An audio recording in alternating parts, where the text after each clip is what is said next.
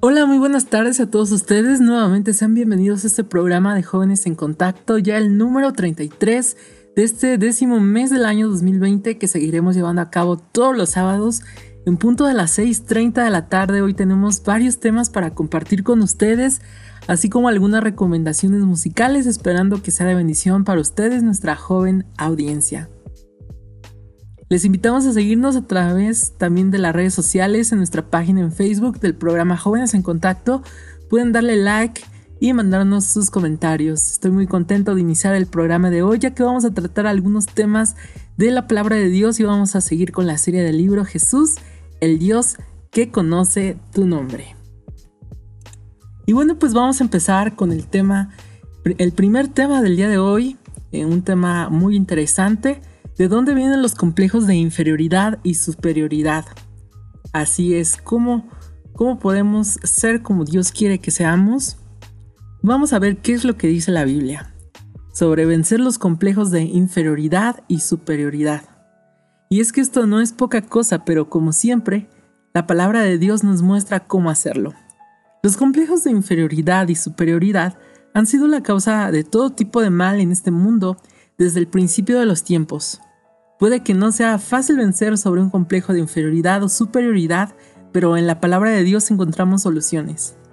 Pero ¿por qué es tan peligroso un complejo de inferioridad? Porque eres atrapado en lo que las demás personas piensan de ti y no tienes la libertad para ser tú mismo. Tampoco la confianza o valentía de hacer las cosas que Dios te ha dado para hacer. Estos complejos de inferioridad hacen que salgas de la libertad que está en Cristo.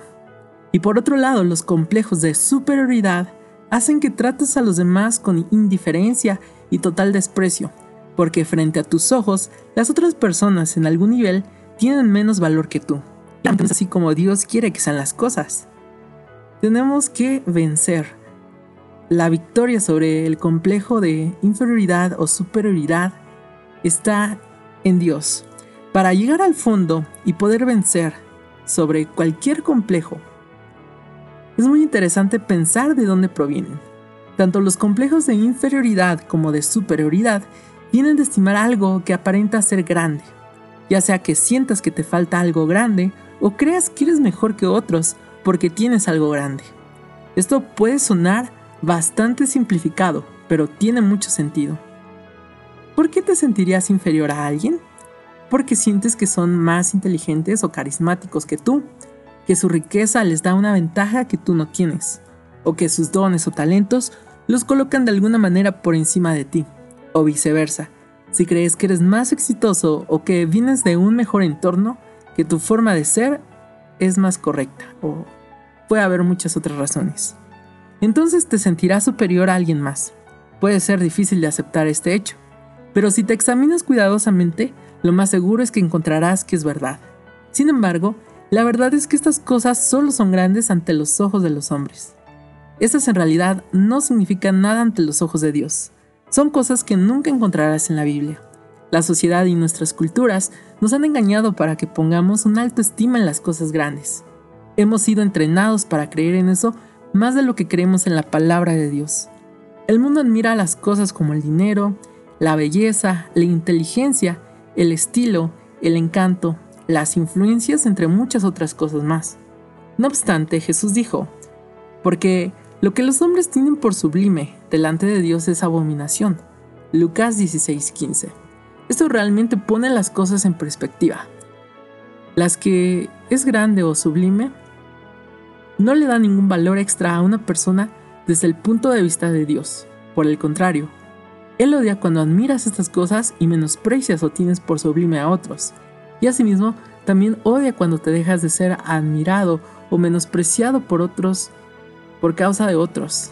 Dios tiene una forma completamente diferente de medir nuestro valor. ¿Qué tiene valor para Dios entonces? Solamente tienes que darle un vistazo a su palabra para saber lo que Él considera valioso. En Gálatas capítulo 5, por ejemplo, Pablo escribe sobre el fruto del Espíritu, Dice Gálatas 5, 22 y versículo 23. Mas el fruto del Espíritu es amor, gozo, paz, paciencia, benignidad, bondad, fe, mansedumbre, templanza. Contra tales cosas no hay ley. Y en 1 Corintios 13:13 13 dice, y ahora permanecen la fe, la esperanza y el amor, esos tres, pero el mayor de ellos es el amor. Y Miqueas 6:8 dice, Oh hombre, él te ha declarado lo que es bueno, y qué pide Jehová de ti, solamente hacer justicia y amar misericordia y humillarte ante tu Dios. Pasar tiempo en las escrituras te abre los ojos a las cosas que tienen un verdadero valor eterno. Pero no solo eso, sino que también te hace ver rápidamente dónde careces de algo. Lo cierto es que la naturaleza humana es todo lo contrario a la palabra de Dios, pero también está escrito allí, todo lo puedo en Cristo que me fortalece, que el que comenzó en vosotros la buena obra, la perfeccionará. Así que si tu deseo es recibir estas virtudes, Dios te enseñará el camino para que puedas obtenerlas. Cuando empiezas a ver que tu naturaleza humana no se alinea con la palabra de Dios, este es el Espíritu trabajando y obrando en ti para que seas transformado. Y es en ese momento que con humildad debes reconocer la verdad y estar de acuerdo. Esta humildad no se basa en la baja autoestima o el desánimo, sino en tu voluntad de ser obediente a su guía y negar tu propia voluntad, para que la voluntad de Dios se haga a través de ti. Cuando niegas la envidia, por ejemplo, aprendes a ser agradecido. Funciona igual en todas las áreas puede ser transformado de la preocupación y la incredulidad a la fe y la confianza en Dios, del orgullo y la jactancia a la mansedumbre y la humildad. Esta es una obra de transformación que Dios hace en ti cuando estás dispuesto y eres obediente. Tenemos que ver a las personas a través de los ojos de Dios. Cuando estás dispuesto y eres obediente, aprendes a ver a las personas a través de los ojos de Dios. Ya no más miras hacia abajo por una superioridad imaginaria o hacia arriba por alguna carencia imaginaria, sino que aprendes a ver a otros con amor, paciencia y amabilidad. Dios hizo a todos los hombres a su imagen y semejanza, incluyéndote a ti. No puedes despreciar algo que Dios ha creado a su propia imagen. Más aún otra cosa que ocurre es que comienzas a mirarte a ti, a ti mismo, desde la perspectiva de Dios, si empiezas a ver tu verdadero valor. En Colosenses capítulo 3 versículos 1 y 2 dicen, sí, si pues habéis resucitado con Cristo, buscad las cosas de arriba, donde está Cristo sentado a la diestra de Dios. Poned la mira en las cosas de arriba, no en las de la tierra. Estos versículos son en realidad la clave. Si tus pensamientos están en los lugares celestiales, entonces todas las cosas que antes parecían grandes se vuelven inútiles comparadas con la gloria que podemos alcanzar y que tiene un valor eterno. La envidia se acaba. Estar intimidado por los demás también se acaba. Ya no desprecias a nadie, porque sabes que Dios te ha puesto en esta vida con exactamente las situaciones, habilidades y circunstancias adecuadas que te llevarán a convertirte en una nueva creación. Y necesitas más que esto. La Biblia dice en Gálatas 6, versículos 14 y 15, pero lejos esté de mí gloriarme sino la cruz de nuestro Señor Jesucristo, porque en el mundo me es crucificado a mí, yo al mundo, porque en Cristo Jesús ni la circuncisión vale nada, ni la incircuncisión, sino una nueva creación. Eso es lo que realmente vale.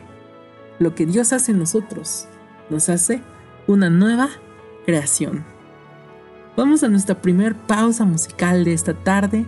Este es tu programa Jóvenes en Contacto, aquí en Radio Nueva Vida 103.7 FM, la voz de Dios hablando a tu corazón. Esperamos que Dios eh, te siga bendiciendo, que el programa eh, sea de bendición para ustedes. Recuerden que pueden escribirnos sus comentarios a la página de Facebook del programa Jóvenes en Contacto. Así nos pueden buscar, Jóvenes en Contacto. Y ahí estamos también publicando eh, los programas eh, algunos los ya los hemos estado subiendo a Spotify.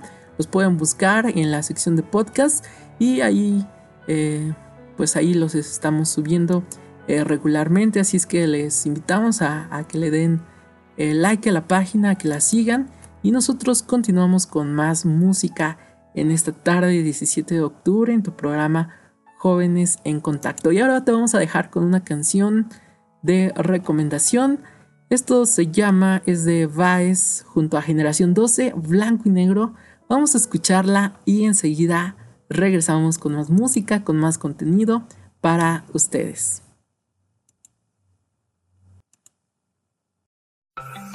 Desde que te conozco un poco más me impresiona la esperanza que me das. Que me das, que me das, que me das. Desde que entiendo que nunca te vas, no me mueve la tristeza, tengo paz. Sé que he sido loco un poco, que a veces me desenfoco, pero tu gracia llegó y tu amor me alcanzó. Sé que he sido loco un poco y que a veces me alboroto, pero tu gracia llegó y tu amor me alcanzó. Y ahora sé que siempre estabas tú trayéndome,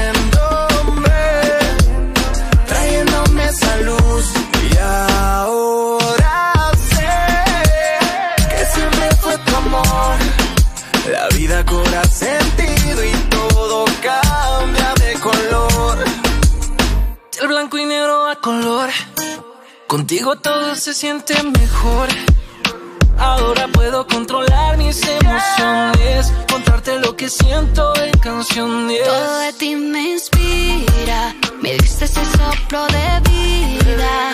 Y ya no necesito mirar hacia atrás, contigo tengo lo que quiero y mucho más. Todo de ti me inspira, me diste ese soplo de vida. Y ya no necesito mirar hacia atrás. Contigo tengo lo que quiero y mucho más. Y ahora sé que siempre estabas tú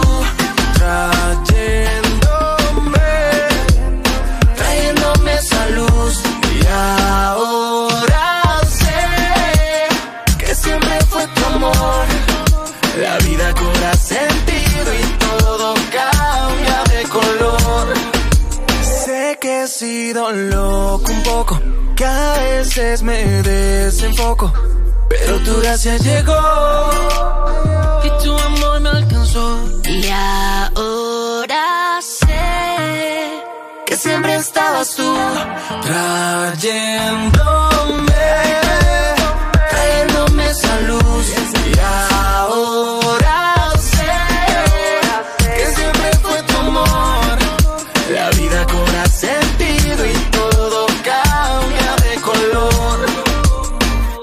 Aquí vamos otra vez.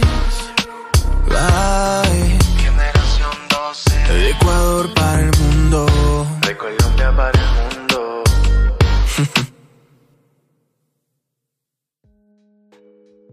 Continuamos aquí en tu programa Jóvenes en Contacto en Radio Nueva Vida, la voz de Dios hablando a tu corazón.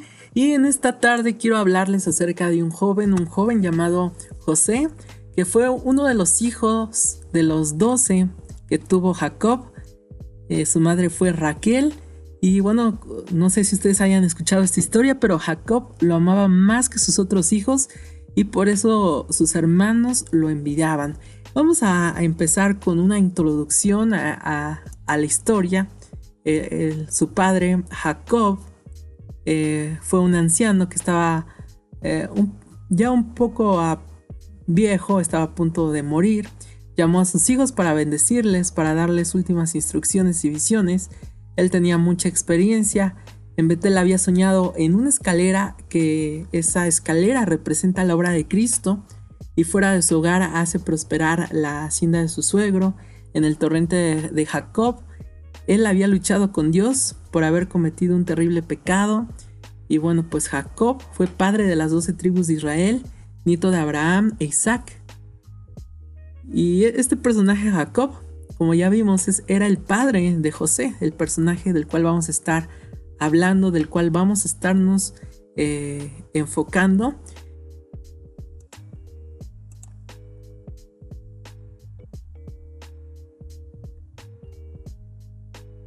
Y vamos a empezar viendo lo que dice la Biblia. La bendición de Jacob. Vamos a empezar viendo la bendición de Jacob como está en la Biblia. Eh, esta bendición de Jacob a, José la encontramos en Génesis capítulo 49 versículos del 22 al 26, pero esta bendición de Jacob también es para los Josés de nuestro tiempo, es para todo el que desee ser como este joven, con mucho entusiasmo, por celo por la causa de Dios y por disposición a servir. La descripción dice en Génesis 49, 23, le causaron amargura, le asaetearon y le aborrecieron los arqueros. Los arqueros le odian, disparan flechas contra él y siempre le están molestando, dice la versión Dios habla hoy. También otra versión dice, con saña tiraron contra él y los arqueros le persiguieron. ¿Quién produce este quebranto? ¿A qué se está refiriendo aquí eh, Génesis 49, 23? Los arqueros son maestros de las flechas, señores de las saetas. ¿Por qué no habló Jacob con, con estas personas? Porque los arqueros se esconden para atacar no cara a cara. Observan su víctima como el cazador y lanzan sus flechas al corazón. Esta es la característica de los que no están en Cristo. Se deleitan en lanzar sus flechas contra otros. Se niegan a respetar y amar al prójimo. No se preocupan por los otros. Vamos a ver la primera flecha a la cual José se tuvo que enfrentar, la flecha de la envidia. Vimos que José fue un joven vivaz, espiritual, inteligente, fiel a sus padres, fiel a Dios, su padre lo quería mucho, recibió una túnica de colores y por tal motivo sus hermanos le envidiaron, lo maltrataban, eh, no lo trataban como si fuera su hermano. Y en nuestro tiempo vemos que esto ocurre también. Esto es algo con lo cual también nosotros nos tenemos que enfrentar a la envidia. La envidia destruye hogares, destruye naciones, empresas, familias, etc. La, la flecha de la envidia es muy peligrosa. El individuo no da a conocer sus sentimientos, nadie lo sabe. La envidia es sentir pesar o tristeza por el bien ajeno. El envidioso sonríe, pero en su corazón hay odio porque al otro le va bien o tiene cosas que él no tiene. Y vemos que en la Biblia la, esta envidia surgió de Luzbel. Es una flecha envenenada, la, la flecha de la envidia. En Proverbios 13:30 dice, el corazón en paz da vida al cuerpo, la envidia carcome los huesos. También en Proverbios 27.4 dice, porque donde hay envidia y rivalidad, hay perturbación y toda obra perversa. Y en 1 Corintios 13.4 dice, el amor no siente envidia. Entonces vemos que la primera flecha a la cual José se tuvo que enfrentar fue a la flecha de la envidia, ya que sus hermanos empezaron a a envidiarlo porque era el, hijo favorito de su padre. Y también otra flecha que él se tuvo que enfrentar fue la flecha del odio. En la Biblia, Génesis 49-23 dice, le causaron gran amargura. El que envidia llega al odio. Ahora no es un pensamiento, es una acción. Le causan amargura. Génesis 49-23. José fue envidiado por sus hermanos y luego fue odiado. Pasaron a la acción, de la envidia a la acción. Génesis 37:4 dice, le aborrecían y no podían hablarle pacíficamente. Cuando fue a ver a sus hermanos para dar noticia a su padre, estos planearon matarle. Rubén intercedió por él. Le quitaron la túnica, lo arrojaron en una cisterna, lo vendieron y lo llevaron como esclavo a Egipto. ¿Se imaginan todo esto por envidia? Y en la actualidad hay algunos que albergan un espíritu de envidia y de odio contra sus hermanos. Este pecado es peor que el de Acán. Su influencia no queda restringida a aquellos que lo albergan. Es una raíz de amargura, para la cual muchos son contaminados. Dios no puede bendecir a las personas hasta que se vean libres de este mal. El que se ha renovado de acuerdo con el, Espíritu de Cristo amará no solamente a Dios, amará también a sus hermanos. En la Biblia vemos que Lucifer o Luzbel recibió todo para ser feliz, pero la envidia hacia Cristo le llevó a ser Satanás, el príncipe de las tinieblas. también en la Biblia encontramos Marcos 15:10 que dice, porque se daba cuenta Pilato que los principales sacerdotes lo habían entregado por envidia. Todo el mal que existe hoy se debe a la envidia del diablo. Satanás crucificó a Cristo. La flecha del odio produce mucho daño, especialmente si son conocidos, familiares o hermanos. Si el diablo nos aborrece, o el mundo, o los que no aman la verdad, pero si son hermanos, el dolor es más profundo. Jesús nos enseñó a amar. Sus palabras fueron, ámense los unos a los otros y también a nuestros enemigos.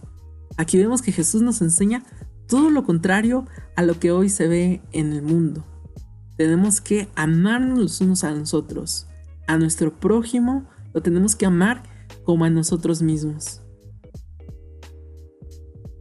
Y José también se tuvo que enfrentar a la flecha de la tentación. La perversa mujer de Potifar tomó un plan para destruir a José. Lo calumnió y entonces José fue a parar a la cárcel. Y hoy en día, ¿cuántas flechas así fueron lanzadas contra, contra nosotros? Tal vez en, la universidad, en el trabajo. Hay en muchas situaciones en las cuales eh, nos llega la tentación. Nos llega a veces también la calumnia a esas acusaciones falsas hechas maliciosamente para causar daño. Jesús tuvo testigos falsos. ¿Cuántas flechas así fueron también lanzadas contra Jesús? Los que honran el sábado de la Biblia serán denunciados como enemigos de la ley y el orden, como quebrantadores de las restricciones morales de la sociedad y por tanto causantes de anarquía y corrupción que atraen sobre la tierra a los altos juicios de Dios sus escrúpulos de conciencia serán presentados como obstinación, terquedad y rebeldía contra la autoridad. En las asambleas legislativas y en los tribunales se calumniará y condenarán a los que guardan los mandamientos. Se falsearán sus palabras y se atribuirán a sus móviles las peores intenciones. Esto fue algo que escribió Charles, Charles o Carlos en una de sus predicaciones y habla precisamente de la calumnia. Y esta fue una flecha que José se tuvo que enfrentar. Génesis 49:23 dice, le causaron amargura, lo asaetearon y le aborrecieron. Ahora vamos a ver el arco poderoso de José. José tenía un secreto que conocía bien de su padre. Génesis 49:24 dice, mas su arco se mantuvo poderoso, y los brazos de sus manos se fortalecieron por las manos del fuerte de Jacob, por el nombre del pastor, la roca de Israel. José también tiene un arco, es poderoso y firme. Lo siguiente eh, también lo menciona Spurgeon. Su arco permaneció. No está siendo sacudido ni siempre moviéndose, sino que permanece, está quieto, no se cuida del ataque. ¿Acaso se detiene la luna a reprender a cada perro que aúlla contra ella? ¿Acaso se vuelve león para hacer trizas a cada perrillo que le ladra? ¿Se detiene el sol en su carrera a causa de la negrida nube que lo vea? No, el universo de Dios se sigue moviendo. No os apresuréis a enderezar el entuero que hayáis sufrido. Dios tendrá cuidado de vosotros, sed firmes en la verdad de Jesús y vuestro arco permanecerá. Su arco permaneció firme, no estaba ni roto ni partido. El valor, la fe, la confianza en Dios, la pureza, la fidelidad en todas las cosas, la humildad, la capacidad de perdonar a sus hermanos, como se vio en su vida, eran su arco.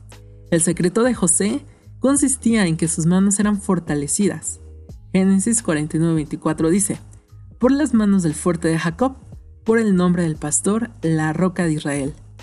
Nuestro Señor Jesucristo vino a este mundo para colocar sus manos sobre las nuestras y enseñarnos a mantener firme nuestro arco, para fortalecernos.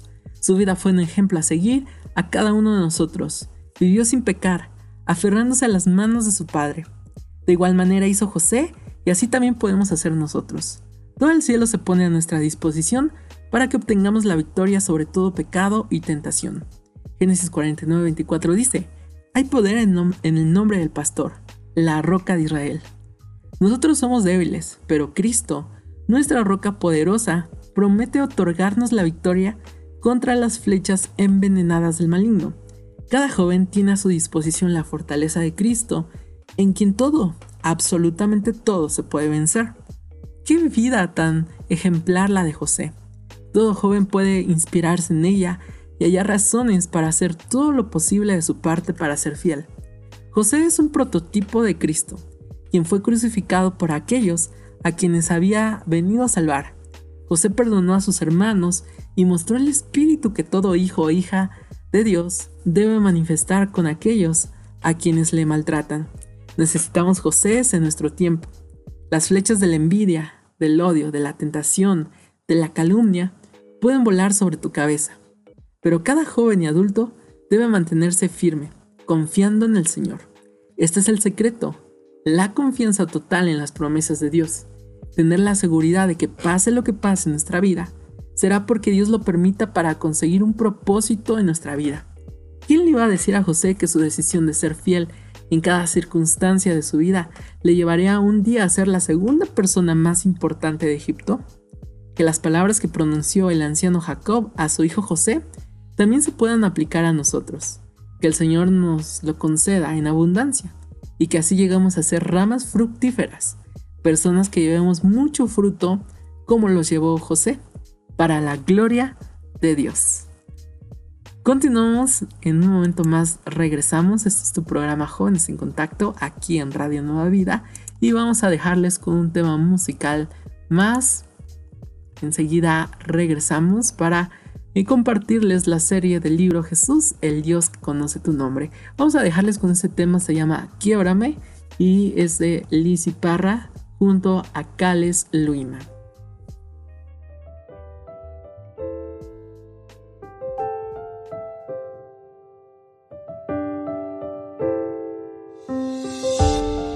Del espejo no soy yo.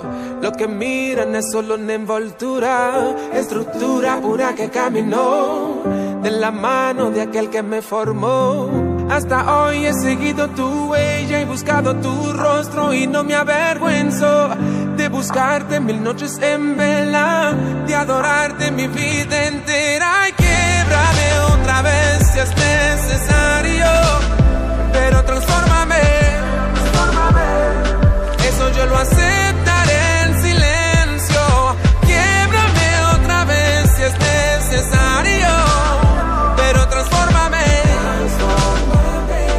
Eso yo lo aceptaré en silencio. Ah, tanto, ah, tanto que lucho por ser diferente, pero pierdo mi identidad entre la gente. Tanto, tanto que trato de matar hombre, pero cada vez que lo llaman él responde. Tanto arrepentimiento en mí cuando pienso en la cruz Tanta frustración sentí por no ser como tú. Pero de repente vuelven con esa actitud, las mismas actitudes que un día pensé dejar en Jesús. Y la verdad es que me siento hipócrita y no quiero orar. Porque pedir perdón si volvería a fallar. Alma mía, no lo tomes personal. Pero me vi por dentro y realmente me caí muy mal. Te pido que me cambies, sí, pero me quejo. Te pido que me moldees y después me alejo. Me falta tanta humildad para ser tu reflejo y dejar tu palabra muestre lo que soy como un espejo.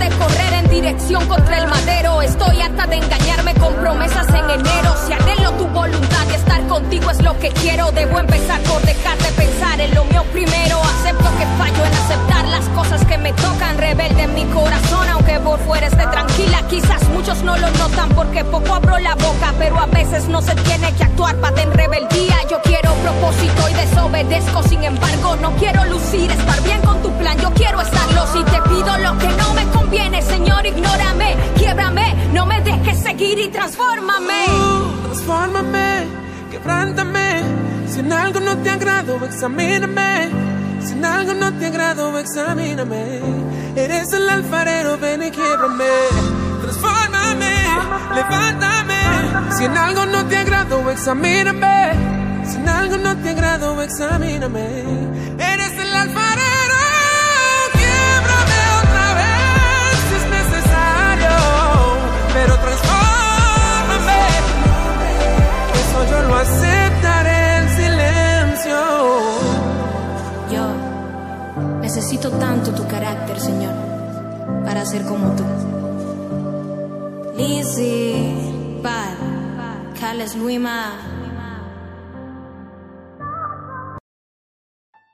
Continuamos en tu programa Jóvenes en Contacto y llegamos a la sección en la que les compartimos la lectura de un capítulo de un libro, Jesús, el Dios que conoce tu nombre. Este libro fue escrito por Max Lucado y ya vamos en el capítulo número 16 y se llama Dios salva. Y dice de la siguiente manera. Tengo una naturaleza pecaminosa, y tú también. Bajo las circunstancias correctas, harás algo incorrecto. No querrás hacerlo, tratarás de evitarlo, pero lo harás. ¿Por qué? Porque tienes una naturaleza pecaminosa. Naciste con ella, todos nacimos con ella. Nuestros padres no nos enseñaron a formar berrinches, nacimos con esa destreza. Nadie nos enseñó cómo robarle una galleta a nuestro hermano, simplemente supimos hacerlo. Nunca tomamos un curso para aprender a ser pucheros o culpar a otros, pero podíamos hacer las dos cosas antes de dejar los pañales. Cada uno de nosotros llegó a este mundo con una naturaleza pecaminosa. Dios llegó al mundo para quitarla, pero constaría mucho. Mira cuidadosamente las palabras que el ángel le dijo a José.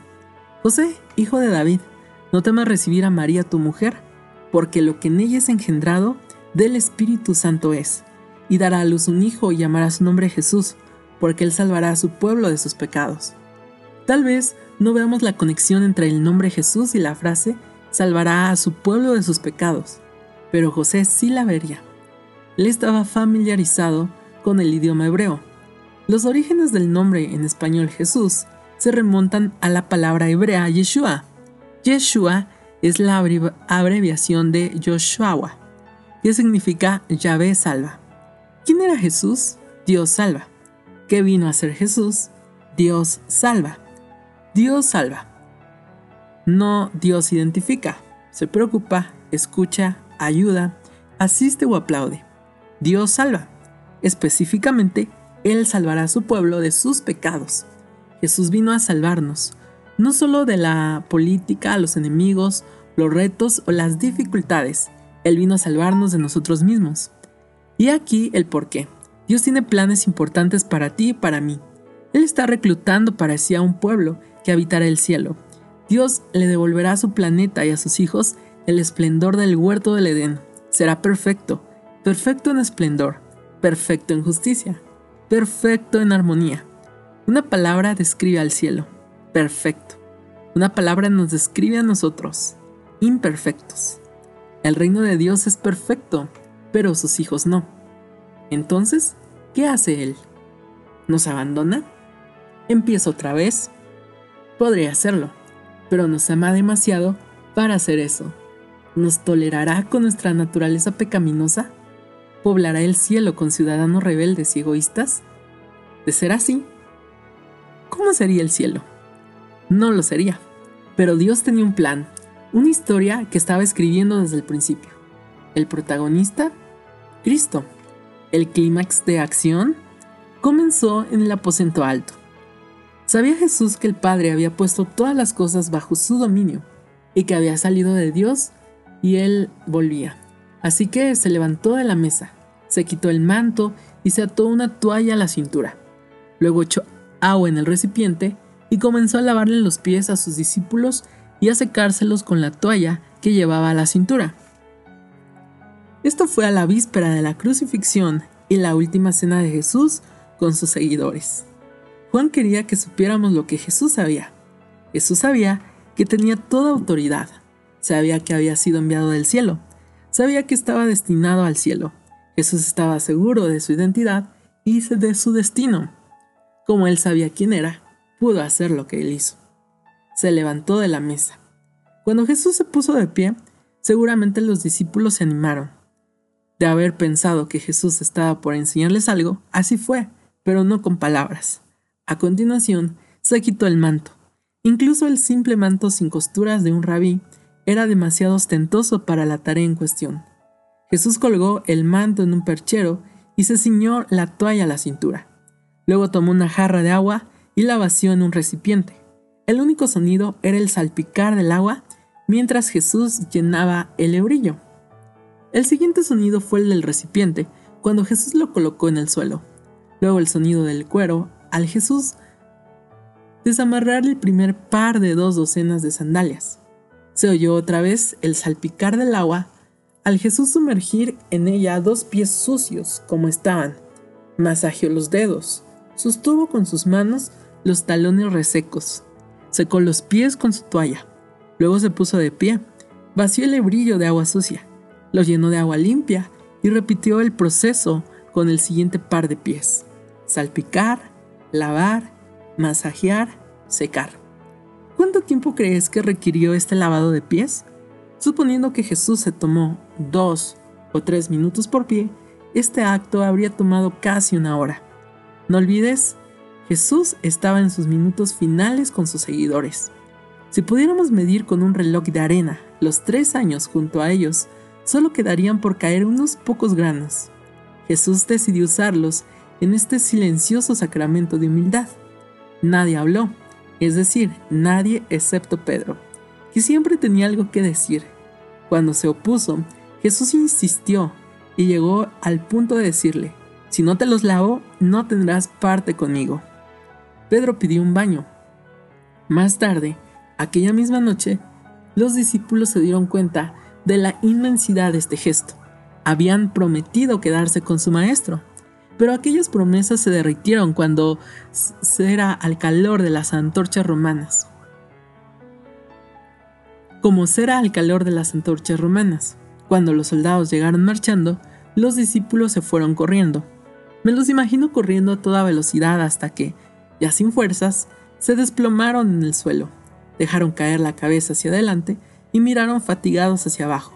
Fue entonces cuando vieron los pies que Jesús acababa de lavarles.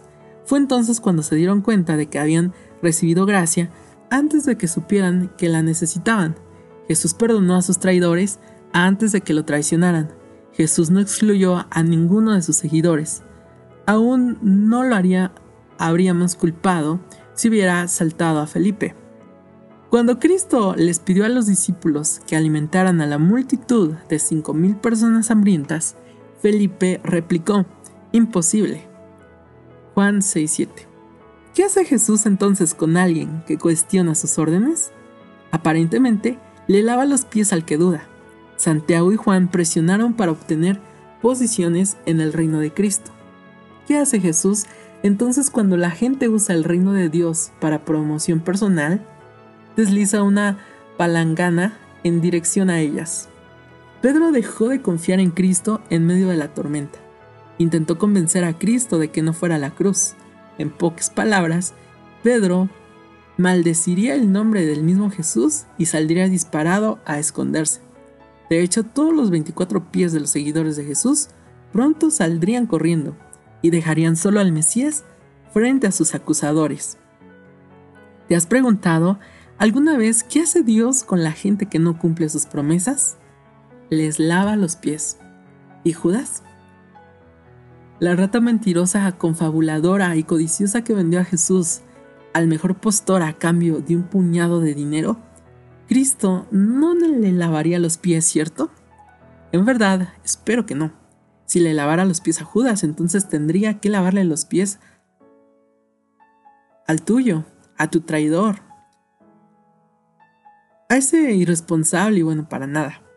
El Judas de Jesús se alejó con 30 piezas de plata tu Judas se marchó con tu seguridad, tu cónyuge, tu trabajo, tu niñez, tus inversiones. ¿Esperas que le lave los pies y lo deje ir? La mayoría de las personas no quiere hacerlo. Usan la foto del villano como un blanco para dardos. Sus volcanes hacen erupción de vez en cuando y contaminan el aire con odio y difunden mal olor para todo el mundo. La mayoría de la gente mantiene una olla de odio hirviendo a fuego lento. Pero tú no eres la mayoría de la gente. La gracia ha obrado a tu favor. Mira tus pies. Están mojados y empapados de gracia. Los dedos, los arcos y los talones de tus pies han sentido la fresca palangana de la gracia divina. Jesús ha lavado las partes más mugrientas de tu vida. Él no te pasó por alto ni llevó la palangana hasta otra persona. Si la gracia fuera un campo de trigo, Jesús te ha dejado una herencia en el estado de Kansas. ¿Puedes compartir tu gracia con otros? Juan 13, versículos 14 y 15 dice, Si yo, el Señor y el Maestro, les he lavado los pies, también ustedes deben lavarse los pies los unos a los otros. Les he puesto el ejemplo, para que hagan lo mismo que yo he hecho con ustedes. Si piensas que lavarle los pies a los discípulos fue la acción de servidumbre máxima, solo espera, fue solo el comienzo. Las horas que siguieron nos presentan el ejemplo más extraordinario de servicio, humildad y sacrificio que los seguidores de Jesús y cualquier persona desde entonces jamás haya visto. Cerca de la medianoche, salieron del aposento alto y descendieron por las calles de la ciudad. Pasaron por el estanque inferior, salieron por la puerta de, de la fuente y dejaron atrás a Jerusalén. Los caminos estaban flanqueados con los fuegos y las tiendas de los peregrinos de la Pascua. La mayoría estaba durmiendo, con la pesadez de la cena. Los que todavía estaban despiertos no prestaron mucha atención al grupo de hombres que caminaba por la senda blanquecina. Atravesaron el valle y ascendieron por el camino que los llevaría al Getsemaní. El camino era escarpado, así que se detuvieron para descansar. En algún lugar dentro de las murallas de la ciudad, el dudécimo apóstol corrió a toda velocidad por una calle. Sus pies habían sido lavados por el hombre al que traicionaría. Su corazón había sido reclamado por el maligno al que había escuchado. Corrió para encontrar a Caifás.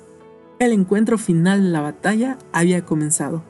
Cuando Jesús miró la ciudad de Jerusalén, él vio lo que los discípulos no podían ver. Es aquí, en las afueras de Jerusalén, donde terminaría la batalla.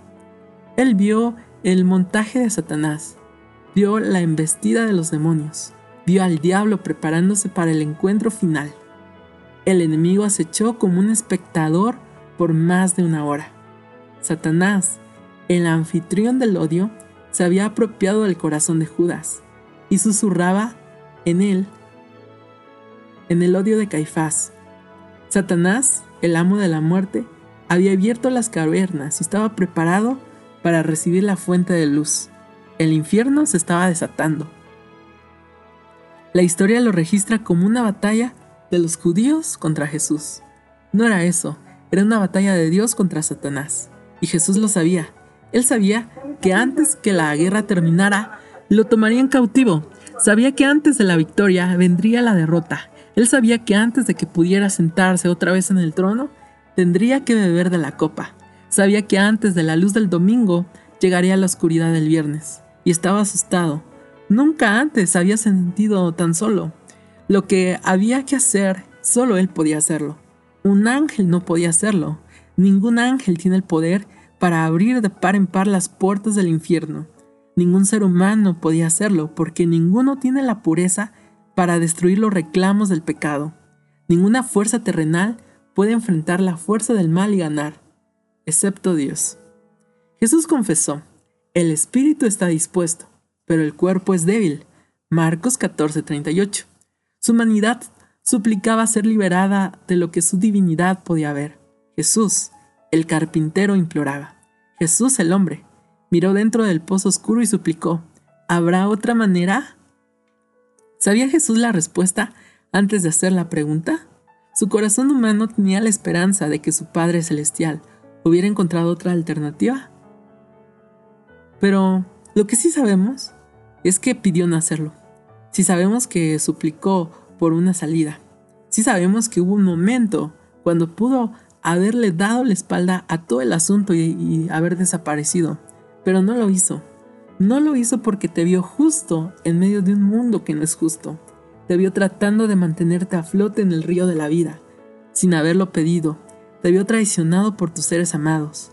Te vio con un cuerpo que se enferma. Te vio con un corazón que se debilita. Te vio con tu propio huerto de árboles retorcidos y amigos dormidos. Te vio mirando en el pozo de tus propios fracasos. y en la boca de tu propia tumba. Te vi en tu huerto de Getsemaní y no quería que estuvieras solos. Quería que supieras que Él te también ha estado ahí. Quería. Sabe lo que es que conspiren en tu contra. Sabe lo que es sentir un conflicto interno. Él sabe lo que es debatir entre dos deseos. Sabe lo que es oler el hedor de Satanás. Y quizá más importante aún, Él sabe lo que es suplicarle a Dios que cambie de parecer y escucharle decir amablemente, pero con firmeza, no. Porque eso fue lo que Dios le dijo a Jesús, y Jesús aceptó la respuesta.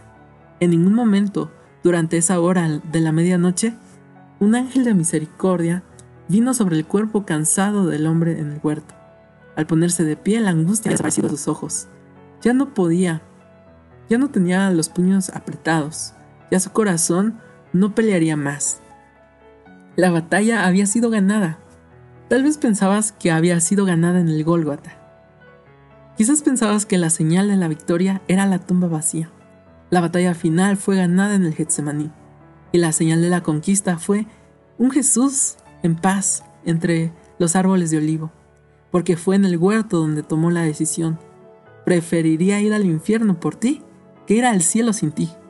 Al otro día, cerca de las nueve de la mañana, Jesús llegó dando traspiés hasta el lugar de la calavera. Un soldado le apretó el antebrazo con su rodilla y le atravesó una mano con un clavo y luego la otra, y después ambos pies. Mientras los romanos elevaban la cruz sin darse cuenta, pusieron a Cristo justo en la posición en la que Él vino a morir, entre la humanidad y Dios. Un sacerdote en su propio altar. En el monte los sonidos se entremezclaron, los fariseos burlándose, las espadas repicando y los moribundos gimiendo. Jesús casi no habló, pero cuando lo hizo, los diamantes resplandecieron contra el terciopelo. Les ofreció gracia a sus verdugos y a su madre un hijo. Contestó la oración de un ladrón y le pidió algo de beber a un soldado. Entonces, al mediodía, la oscuridad cayó como una cortina. Mateo 27:45 dice, desde el mediodía y hasta la media tarde, toda la tierra quedó en oscuridad. La oscuridad era sobrenatural. No era una acumulación de nubes casual, ni un eclipse eh, común solar breve. Esto fue una manta de oscuridad de tres horas. Los comerciantes en Jerusalén prendieron velas, los soldados encendieron sus antorchas. Los padres se preocuparon, había gente por todas partes preguntándose, ¿de dónde viene esta noche al mediodía? Tan lejos como Egipto. El historiador Dionisio se fijó en el cielo negro y escribió, Oh, el Dios de la naturaleza está sufriendo. Oh, la máquina del mundo está dando tumbos en ruinas. Por supuesto que el cielo estaba oscuro. El pueblo estaba matando a la luz del mundo. El mundo se angustió tal como Dios dijo que ocurriría. Y sucedería en aquel día. Yo haré que el sol se ponga al mediodía y que la tierra en pleno día se oscurezca. Haré que sea como duelo por su Hijo único y su fin como día de amargura. Amós capítulo 8 versículos del 9 al 10. El cielo lloró y un cordero baló. ¿Recuerdas la hora del grito? Mateo 27:46 dice, como a las 3 de la tarde Jesús gritó con fuerza. 3 de la tarde, la hora del sacrificio en el templo. A menos de una milla hacia el este, un sacerdote vestido con ropas finas llevaba un cordero al matadero, sin saber que su trabajo era en vano. El cielo no estaba mirando al cordero del hombre, sino al cordero de Dios al Cordero que quita el pecado del mundo. Juan capítulo 1, versículo 29. Y eso es todo por eh, este programa. Hemos llegado al final de este capítulo del libro Jesús, el Dios que conoce tu nombre. Esperamos que Dios les siga bendiciendo. Primeramente, Dios, nos escuchamos el próximo sábado en punto de las 6 30 de la tarde aquí en tu programa Jóvenes en Contacto en Radio Nueva Vida, la voz de Dios hablando a tu corazón. Dios te siga bendiciendo. Continuamos con más música. Seguimos en la programación de Radio Nueva Vida. Dios les bendiga a todos los jóvenes y a todas las personas que nos sintonizaron en esa tarde 17 de octubre.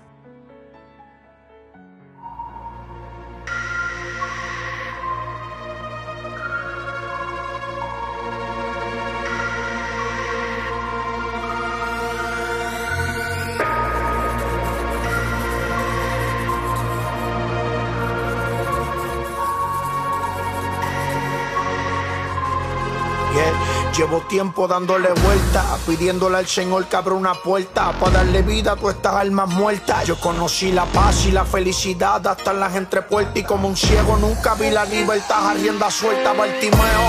Yo no podía ver como ahora veo que le estaba haciendo orca el propio maldoqueo. Estaba consintiendo el apedreo y lo que me faltaban eran ornamentos y trajes de un gran fariseo. Cristo viene y hay que gritárselo a todos estos nenes antes que el diablo me los barrene. Está chévere hablar lengua y danzar, pero si no hay quien les predique, dime.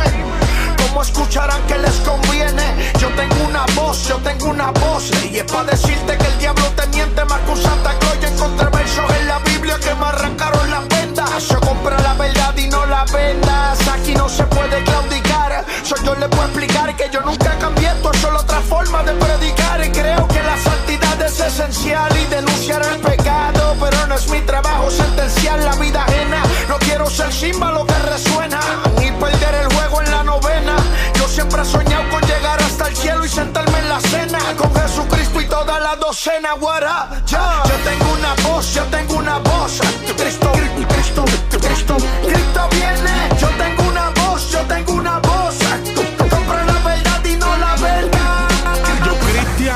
estaba a punto de hacer bucha. Me dijeron no rape ni cante, que estos son del diablo. Muchos quieren que apagues tu voz y entierre tus talentos. Siervo negligente, dice el cuento en Mateo. Le va a servir a Cristo el ateo. Saqueo el mismo se dio cuenta que robar es feo. No crees en mi transformación, haz un cateo. Pa' que te encuentre el Espíritu Santo en el chequeo.